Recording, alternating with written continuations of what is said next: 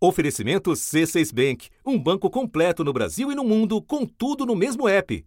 Abra sua conta.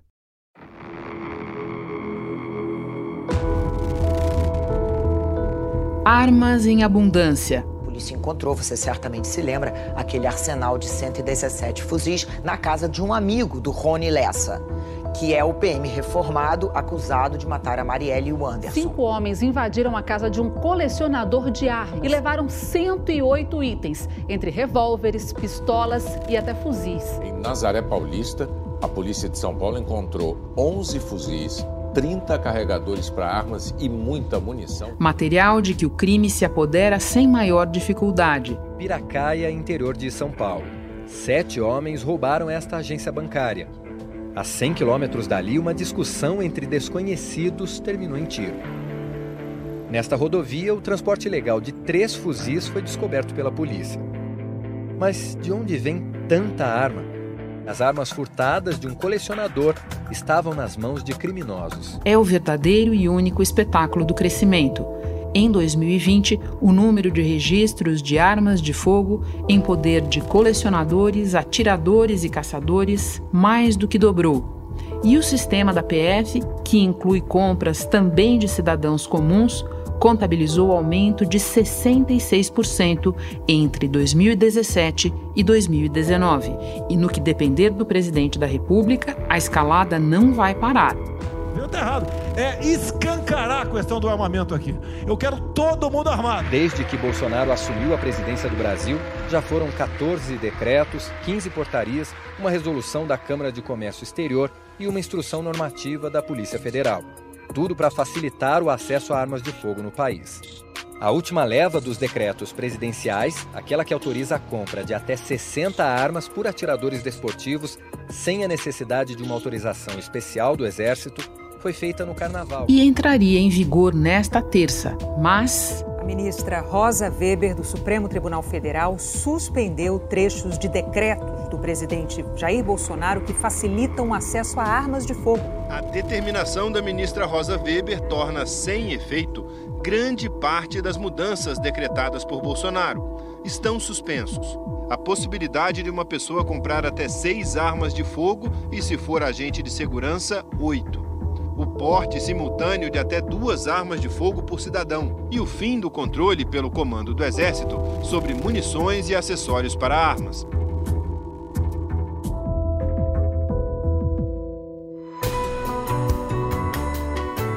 Da redação do G1, eu sou Renata Loprete e o assunto hoje é a multiplicação das armas no Brasil de Jair Bolsonaro. O que se conseguiu até aqui com a principal política do atual governo e como ela coloca, mais uma vez, o Supremo no caminho do presidente. Neste episódio, vamos conversar com o repórter Márcio Falcão, da Globo em Brasília, e com o advogado Bruno Langeani, gerente do Instituto Sou da Paz. Quarta-feira, 14 de abril. Márcio, para começar, você pode nos explicar o timing e o sentido da decisão da ministra Rosa Weber? A decisão da ministra Rosa Weber representa até agora um, uma forte derrota para o presidente Bolsonaro, que vem tentando ali desde sempre executar uma de suas principais bandeiras de campanha, que é armar o cidadão. Por isso que eu quero, ministro da Justiça, e ministro da Defesa, que o povo se arme. Ele começou pela flexibilização da posse de armas, depois passou para ampliar o acesso a armas de fogo e munição, que são esses decretos editados agora em fevereiro.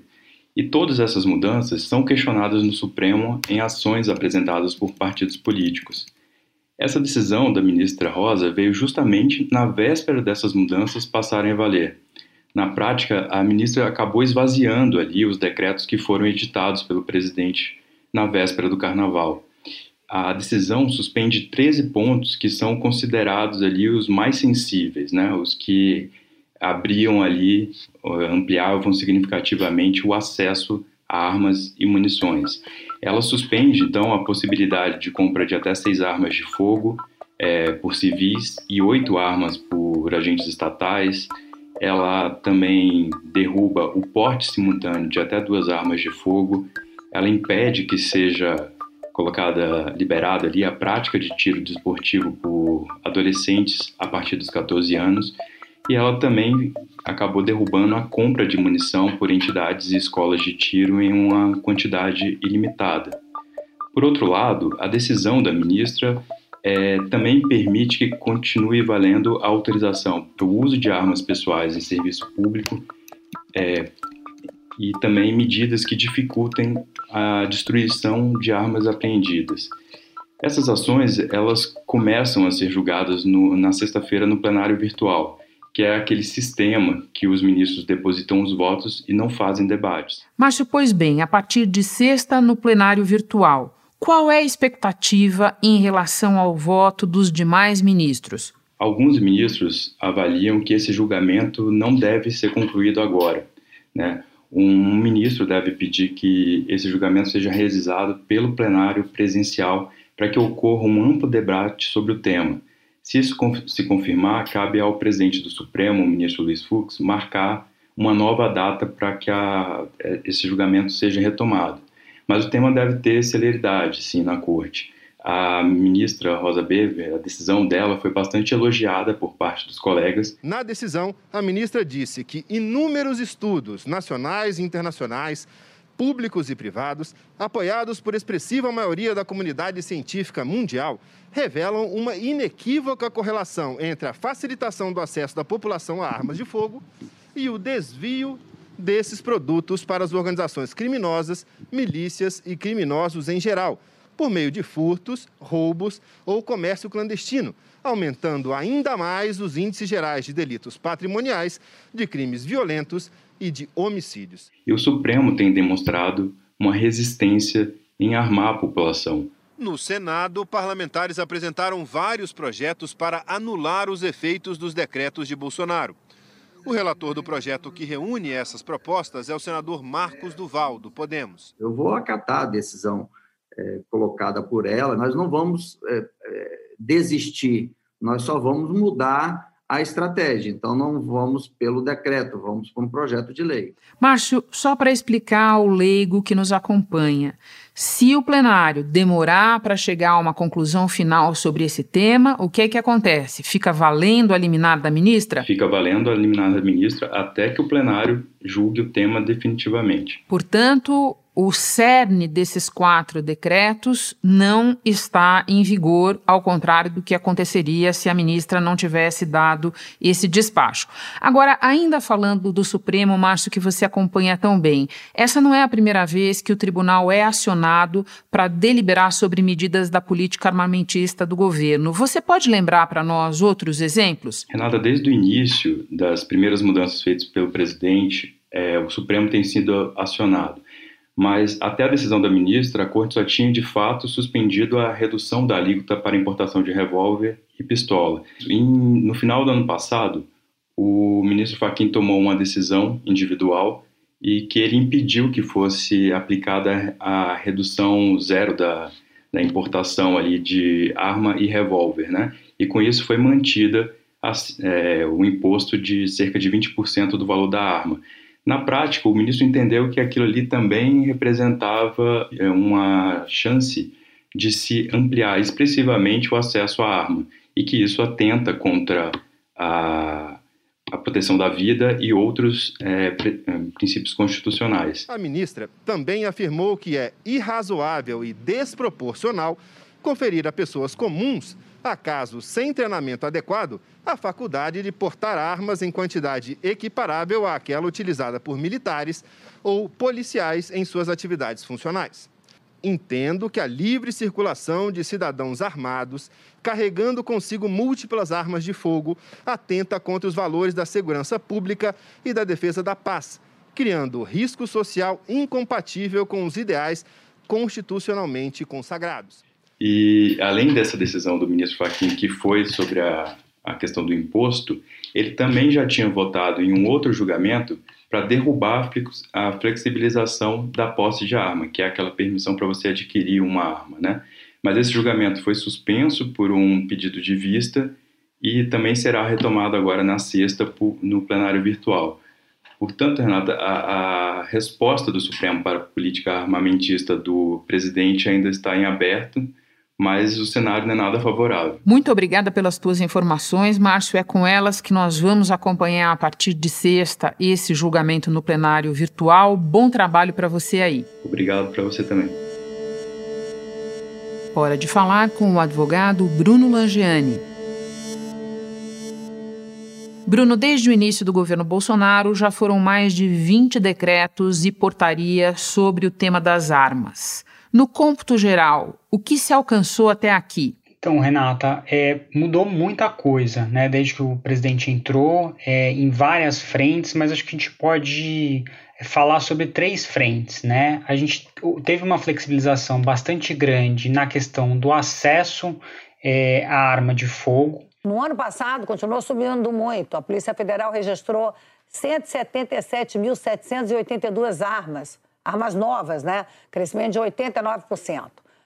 Só até março desse ano já estamos em 47.478 armas novas registradas.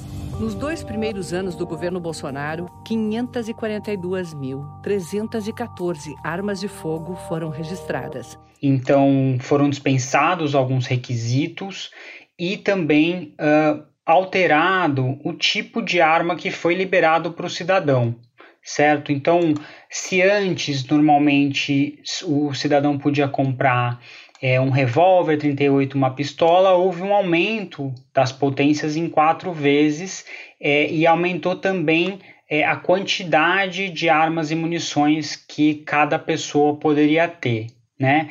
Uh, Para além disso, houve uma mudança também relacionado é, a essas categorias que são chamados dos CACs, que são colecionador, atirador esportivo e caçador, que acho que foi o principal grupo é, privilegiado aí com, com relação a essas políticas, com algumas mudanças é, bastante profundas, é, liberando até 60 armas para esses grupos. Vale enfatizar que os caçadores e colecionadores registrados no comando do Exército já superam o número de 400 mil pessoas. É, e a outra frente que vale a gente comentar está relacionado com os mecanismos de controle. Né? É, o Bolsonaro ele não só não avançou na questão dos mecanismos de controle, no que, que a polícia tem de instrumento para combater o mau uso da arma, como ele ajudou a retroceder, né? Então, importantes políticas que tinham sido criadas pelo comando do exército para melhorar a marcação de arma, para melhorar a qualidade dos bancos de dados, para criar sistemas de rastreamento acessíveis à polícia, é, tudo isso o Bolsonaro mandou revogar. O principal marco legal sobre armas de fogo no Brasil é o Estatuto do Desarmamento, que entrou em vigor em 2003. Desde o início do governo Bolsonaro, foram assinados diversos atos do Executivo que vão no sentido contrário do Estatuto do qual, aliás, o presidente é um crítico, né? Então vamos acompanhar aqui comigo. De acordo com o um levantamento feito pelo Instituto Igarapé, em pouco mais de dois anos foram 31 atos que ampliam o acesso da população às armas e munições e que reduziram a capacidade de controle e fiscalização, facilitando, inclusive, possíveis desvios. Bruno, para a gente entender o quão profundas foram essas mudanças, talvez seja útil voltar no tempo e lembrar o que era a política de armas no Brasil antes do governo Bolsonaro antes do governo Bolsonaro, na vigência do Estatuto do Desarmamento, nunca houve uma proibição do cidadão ter arma de fogo, mas exigia-se é, alguns requisitos para a pessoa que queria comprar arma para sua defesa, né? E esses requisitos, como por exemplo um, é, um atestado psicológico, um atestado de capacidade técnica, eles tinham que ser renovados a cada cinco anos, justamente para a gente garantir que aquela pessoa continuava apta para ter essa arma. E havia uma separação bastante grande entre o que era concedido ao cidadão e o que era concedido às forças que trabalham com segurança pública. Então, se para a polícia você permite alguns tipos de arma mais potente, entendendo que é essa força que vai cuidar da segurança pública, para o cidadão você permite que ele também compre uma arma, mas uma arma mais. É, adequada à defesa pessoal. O Estatuto do Desarmamento impôs restrições ao registro, porte, posse e comercialização. A conclusão dos pesquisadores do IPEA é que a lei e as campanhas para aplicar o estatuto produziram resultados. O IPEA comparou as pesquisas de orçamento familiar feitas pelo IBGE em 2003, pouco antes da entrada em vigor da nova lei, e em 2009, e descobriu uma queda acentuada no consumo de armas de 57 mil para 37 mil por ano. Essa autorização para andar armado, levar a arma no deslocamento, levar no carro, levar consigo uma arma pronta para uso, pelo estatuto era algo que era proibido ao cidadão e só concedido em termos excepcionais.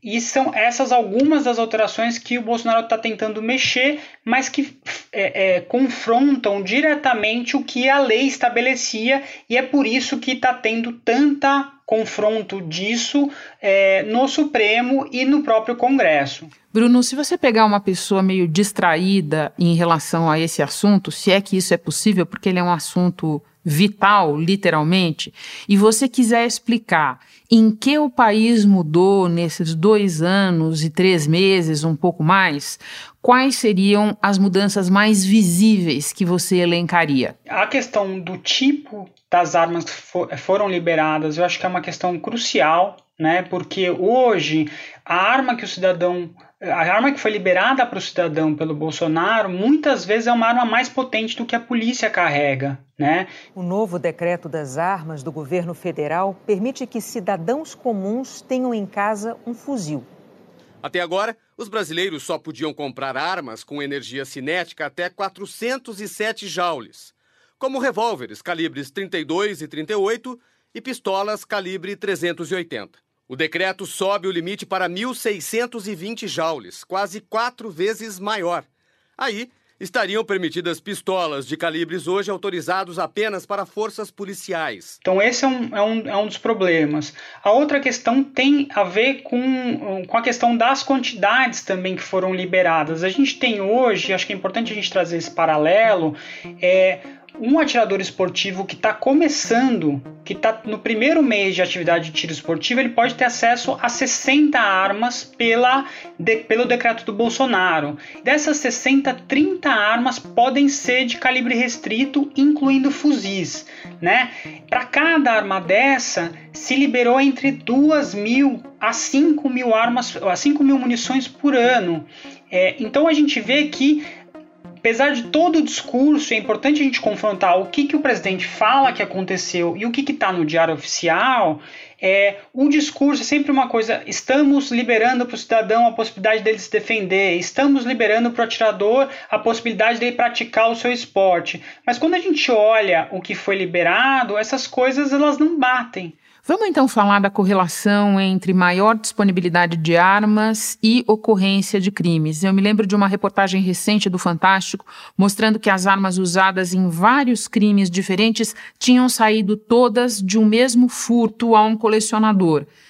Tem essa relação, Bruno? Dá para percebê-la? Não precisamos nem ir buscar pesquisas fora, né? Porque a gente tem uma série de pesquisas feitas no Brasil que mostram que difundir mais armas de fogo com a população tem uma consequência direta é, na violência, né? Então, crimes é, que conflitos que eram banais com a presença da arma de fogo se transformam em tragédia. Na madrugada de 16 de fevereiro de 2012, Hércules Espigariol se envolveu numa briga de bar com outro homem. Imagens de câmeras de segurança mostram momento em que Hércules foi agredido. E foi ali que as motos voltaram e deram um tiro que matou Hércules. É, mas tem esse efeito indireto que você comenta, por exemplo, da matéria que saiu no Fantástico, da, das armas do mercado legal que migram para o mercado ilegal, né? O fuzil da marca Norinco, usado no roubo em Piracaia, foi fabricado na China. Segundo o Exército Brasileiro, ele foi registrado em 2005 em nome de um colecionador cadastrado no sistema do próprio Exército e autorizado a colecionar armas. Em fevereiro de 2017, esse mesmo colecionador fez um boletim de ocorrência, comunicando o furto de 43 armas, incluindo o fuzil. E oito meses depois, esse fuzil foi apreendido no assalto em Piracaia. Não por outra razão, quando a gente analisa o perfil da arma apreendida no crime, num roubo do, do semáforo, num roubo em ponto de ônibus, a gente vê que a esmagadora maioria dessas armas são armas nacionais. E quando se faz o rastreamento a partir do número de série, se vê que são armas que não só foram fabricadas no Brasil, mas comercializadas também em território nacional antes de ter um desvio para o crime. Das 43 armas furtadas do cofre, a polícia apreendeu ainda uma outra pistola, uma Glock, modelo austríaco.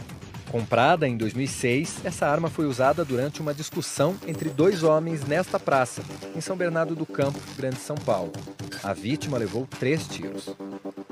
43 armas, que ganharam rumos diferentes no mundo do crime. Então, é por isso que ah, o Instituto da Paz defende que não, não uma proibição, mas que se tenha um controle desse tipo de instrumento, porque no Brasil, 7 em cada 10 homicídios são cometidos com arma de fogo. Então, não é possível fazer nenhuma política de segurança que não contemple um bom controle dessas armas. Parlamentares a favor e contra essas medidas travam uma disputa no Senado.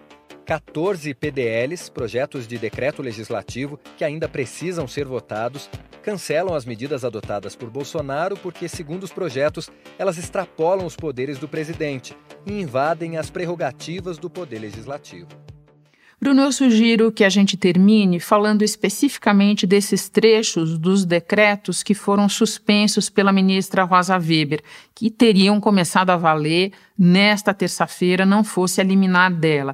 De que maneira eles poderiam impactar a segurança pública e os quadros de violência que nós temos assistido no país? Um, uma das questões que foi, foi, é, que foi incluída nessa liminar foi a retirada que o Bolsonaro tentou fazer de alguns produtos controlados é, do Exército. Né? Então, para você ter uma ideia, nesses decretos continha a, a exclusão da, do controle de projéteis até o nível do calibre .50, que é esse tipo de munição que vem sendo muito usada nesses grandes assaltos a banco, né? Então, se esse decreto começasse a valer, quem fabrica esse tipo de projétil e quem comercializa esse tipo de projeto não teria nenhum tipo de controle, né? Poderia vender livremente em qualquer quantidade sem registrar para quem vendeu, sem registrar qual quantidade vendeu. A mesma coisa máquinas de recarga de munição, que também é algo bastante perigoso, Renata, porque permite as pessoas fazerem em casa é, uma munição que não é rastreável de nenhuma forma, né? Então, obviamente tem um benefício de quem pratica o esporte, porque barateia, mas ele também tem um impacto muito grande na segurança pública. Um outro ponto que tinha é, o Bolsonaro tinha tentado alterar é essa questão do porte da arma do atirador esportivo do colecionador, que antes ele estava restrito a percursos entre a casa e o local de treino, entre a casa e o local de competição, e ele colocou ali uma ou duas frases que deixavam esse, essa autorização para andar com uma arma pronta para uso, que é o equivalente mesmo a um porte, é em qualquer horário e em qualquer percurso. E por último, acho que vale a gente falar também sobre uma série de é, brechas que foram criadas para permitir que os clubes de tiro prestassem um monte de serviços, né? Então, é, atestar a capacidade técnica de quem vai pedir é, arma de fogo, é, fazer venda de tiro recreativo dentro desses clubes de tiros. Então, há uma série de flexibilizações que foram feitas que havia um conflito de interesse muito grande, porque quem lucra com a atividade não pode ser a mesma pessoa que atesta que um cidadão está apto para usar arma de fogo. Então, são questões que a lei uh, previa de uma forma diferente, que a regulamentação anterior previa de uma forma diferente e que foi se retirando é, esses controles para tentar facilitar ao máximo esse acesso. Bruno, muito obrigada pelos esclarecimentos todos. Bom trabalho para você. Obrigado. Boa apuração, Renata. Antes de terminar, um lembrete. Quem tiver arma de fogo em casa e quiser entregá-la à Polícia Federal, pode fazê-lo mesmo se a arma em questão não tiver registro. O passo a passo para a entrega voluntária está registrado com pouquíssimo destaque no site da PF. Por isso é mais fácil você encontrá-lo na matéria deste episódio no G1. Quem devolve uma arma recebe indenização de 150 a 450 reais, dependendo do tipo. Este foi o assunto podcast diário disponível no G1 e também no Globoplay, Spotify, Deezer, Castbox, Google Podcasts, Apple Podcasts, Amazon Music. Nas plataformas digitais de áudio dá para seguir a gente e assim não perder nenhum episódio. Eu sou Renata Loprete e fico por aqui. Até o próximo assunto.